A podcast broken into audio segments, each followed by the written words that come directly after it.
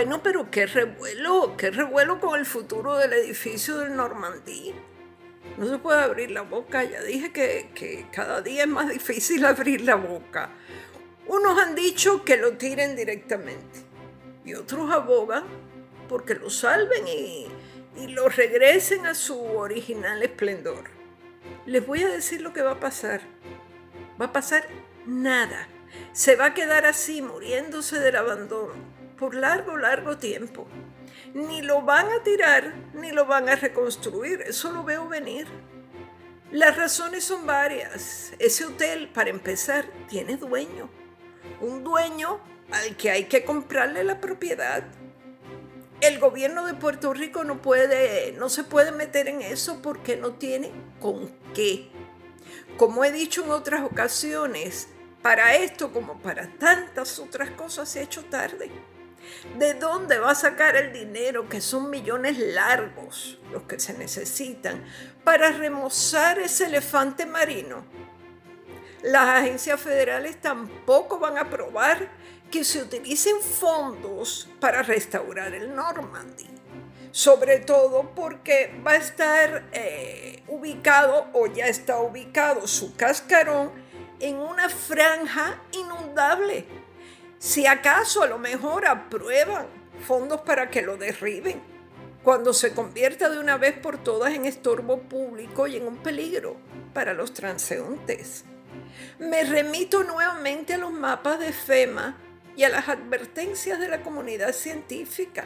La única esperanza sería que aparecieran inversionistas temerarios con, con la voluntad de poner mucho dinero y devolver el hotel a su estampa original. Pero ahí no para la cosa. Un hotel tiene que ponerse a funcionar, eh, que desarrollar una imagen, que publicitarse para que rinda dividendos tiene que hacerse todo eso. Y además para amortizar todo ese capital que se, que se va a invertir. En una columna que escribí en este diario sobre ese tema, el punto fundamental era que había que consultar con los oceanógrafos y los entendidos en cambio climático y aumento en el nivel del mar. Y no solo eso, las marejadas ciclónicas son fenómenos que nos acechan al menos cuatro o cinco meses al año. Lo que está hecho y funcionando, otros hoteles, otros edificios, obviamente no se van a tirar. Ese es el ruido tergiversador de los que leen lo que quieren o lo que les da la gana de leer. Lo que no puede hacerse en ningún modo es levantar de nuevo en la orilla del mar cuando sabemos ya lo que sabemos. En ningún momento hablé de los méritos o deméritos del constructor del hotel.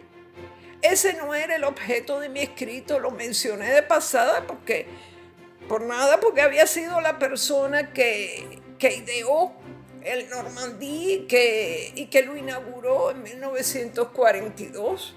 Después he sabido muchas cosas que no sabía, como que fue un gran colaborador del, gobierno del dictador Trujillo en la República Dominicana. Pero yo no hablé de eso. Me centré en la actualidad, en el presente, en lo que es negar la realidad a cuenta de la nostalgia.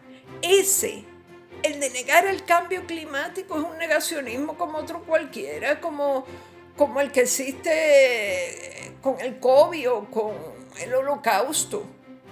La intención de los que quisieran verlo brillar de nuevo es muy buena.